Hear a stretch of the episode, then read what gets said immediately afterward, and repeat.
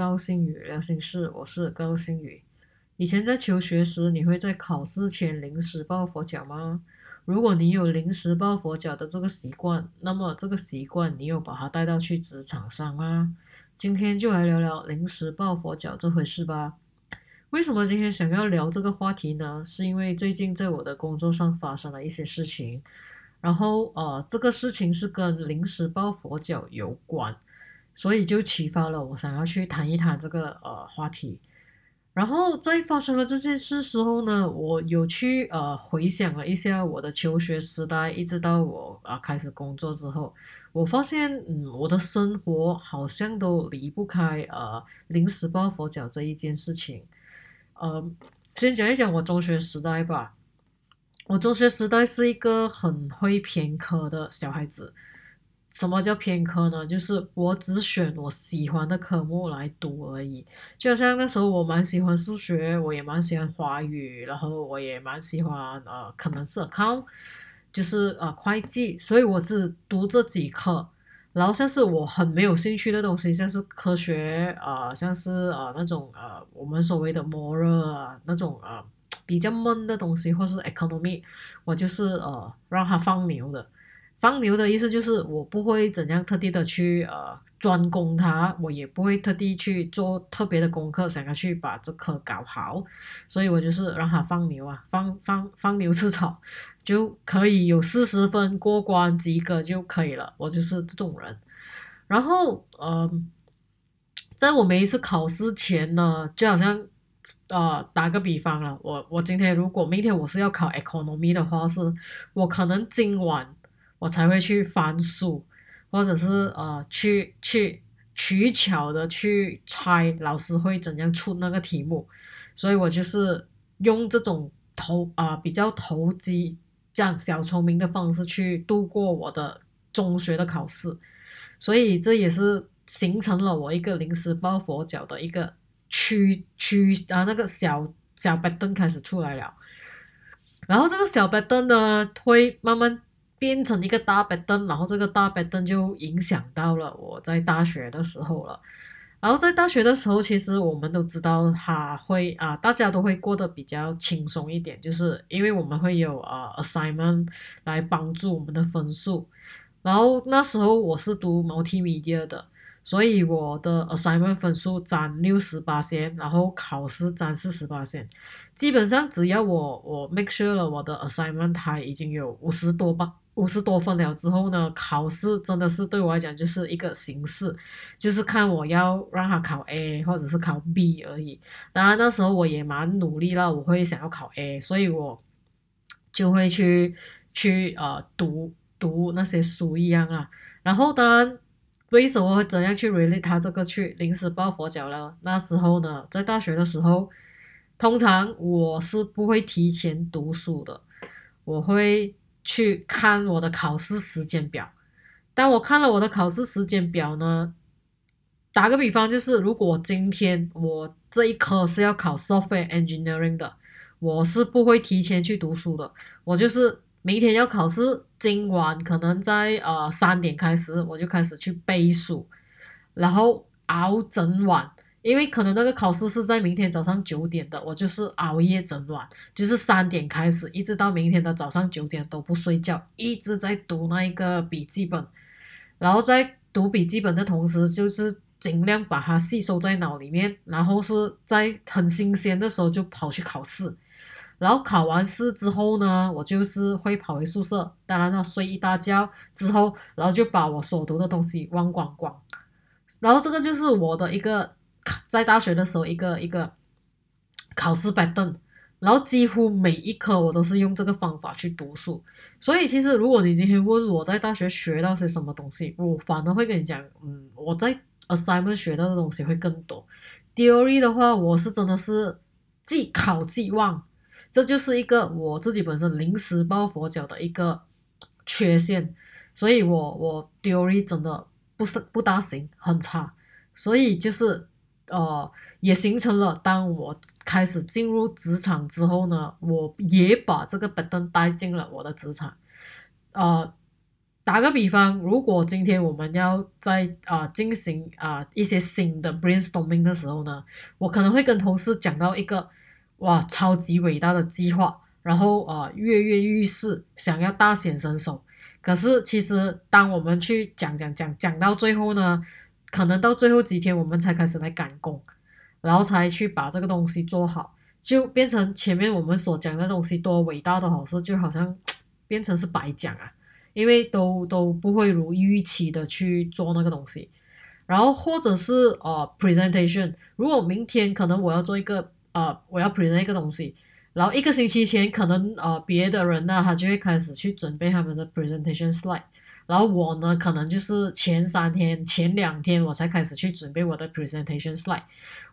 更更夸张的是，可能明天要 present，今晚我才做 slide，而且是可能星期一 present，我礼拜天觉得哎天气很好，我还跑出去 cafe 里面喝一个咖啡，跟朋友聊一个天，然后回到去晚上八点才开始做那个 presentation slide，然后做那然后做做完那个 slide 之后，可能都已经十二点，就觉得哇很有成就感哦，终于把这个东西做完。殊不知，其实我是浪费了很多我自己本身的时间去做这个东西。那其实后来呢，我有去检讨一下我自己，诶，为什么我有呃有这个坏习惯？因为这个坏习惯其实呃，它有时会蛮让我寝食难安，就是因为就好像在心里面有压着一个石头，然后又不能呼吸，可是又一直在惦记着它。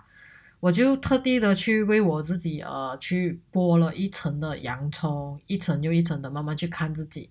然后就是。去呃呃，发现了自己的一个问题所在，这这只是我自己本身的问题啊，因为我发现我自己呢，当我在面对一个新的项目，或者是面对啊一个新的 presentation slide 的时候，我会有一些焦虑感，然后我也不懂如何去下手去做这些东西，所以我就会让我自己摆烂，然后就会一直。整天的时间就在那边拖啊、等啊、去玩啊，或者去看看书啊、看戏啊，然后这样子去拖那些时间过。等到觉得那个时间已经拖无可拖，然后别人一直在追我之后呢，我才去发全力去去把那个东西做出来。后来我有在深层的去看一下我自己的这整个摆灯，这个临时抱佛脚的这个摆灯，为什么会一直重复的发生？后来我有呃看了一下，因为这个临时抱佛脚的 button 可以让我有安全感。这个安全感是来自于哪里呢？就是来自于我好像可以在最后一分钟可以掌控自己的命运，然后让我自己的努力可以啊。有一个成果在那边，所以就是一个这样子的假象，让我欲罢不能，在心里面上瘾了。所以我一直在我的职场上，无论做什么大小事都好，都好像一直在重复着这个临时抱佛脚的一个戏码，在一直重复不停的演。所以为什么我会讲我把这整个板凳已经带进了我的职场，就是因为我一直在我的工作中，好像不停的在循环的有这样子。一直赶 deadline 啊，一直在赶 due date 啊，然后在 last minute 去做出所有的东西出来。虽然做出来的成果它不会太差，也让所有人惊艳，当然也会让我自己有满足感。可是每当在夜晚睡觉的时候，我都会问我自己：这个这样焦虑的生活，这种这样焦虑的日常生活，真的是我要的吗？后来。给出的答案其实我也骗不了我自己，是其实我并不想要在这么一个焦虑的的情况下去做东西，可是偏偏自己又好像有那个尖骨头在，想要纠正，可是每一次觉得哇自己信誓旦旦一定可以纠正的时候，是总会又好像回复了一个旧的那个模式在那边，然后打破打破不到那个模式，这也是为什么我我会特地讲这个话题，是因为我发现。我们每一次想要去打破一些模式的时候呢，如果我们不能坚持下来，我们总会好像在责怪自己，这么你做的不能那么这么不去坚持去改掉这一切。因为我自己本身现在也是在改着这个临时抱佛脚的一个状态，可是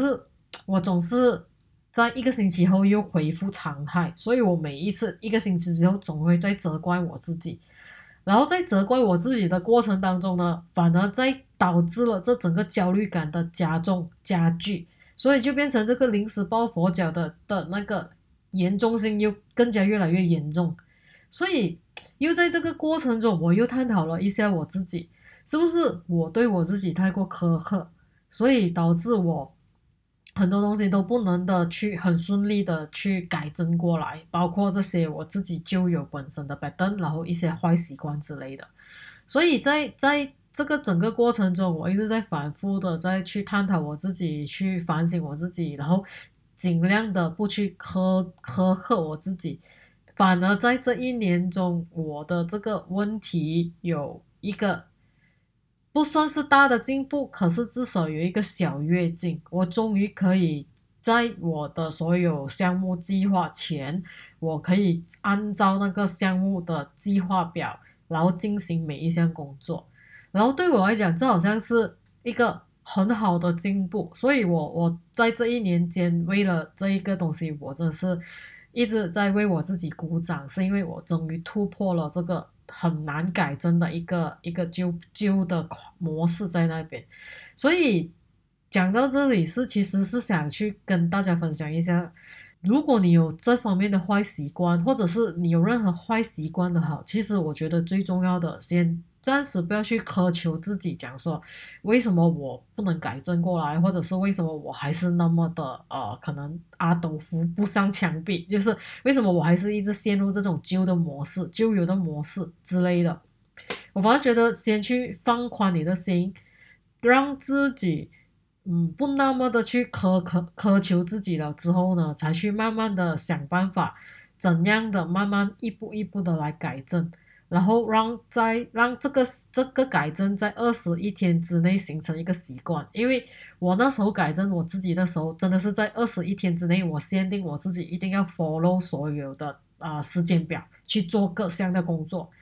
然后才在那时候我有一个小小的进步，然后才可以沿用至今。这个我觉得也是可以让大家去啊去。是一个分享，可以让大家去尝试一下，因为这个二十一天的习惯，它是真的有一个呃，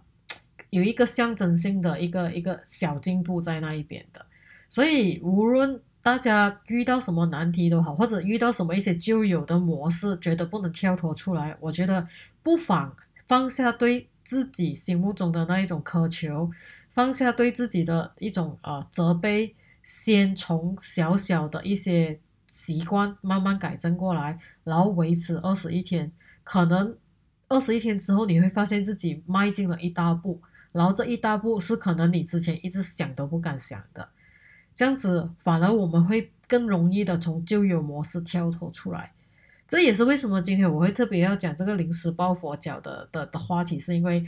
就是我自己有有一些小跃进。然后这个小跃进，我反而觉得可以分享出来给大家知道，所以就就特地做了一期这个这样的话题。然后我觉得，如果大家有什么问题呢，我觉得可以去呃看书，或者是去看一些嗯看一些心灵的书籍，不要去苛求自己，因为越苛求反而越陷入旧有模式。我我自己本身也是通过看书，通过跟朋友聊天，然后通过一些啊身心灵的一些工具来让自己跳脱这个模式的。我相信大家也是可以往这个方面去呃探索一下。所以这个就是今天的分享。如果还有什么问题，或者是有什么话题你想要我讲，或者想要跟我聊，或者想要来 brainstorm 一下。欢迎大家来，当然这也包括我的朋友们，所以有什么话题你们想要我分享的，可以去啊留言给我，我会尽我所能的找出我自己本身有哪方面的问题来跟大家分享，一起成长，然后一起啊去做一个更好版本的自己。然后今天的分享就到此为止了，谢谢大家，拜拜。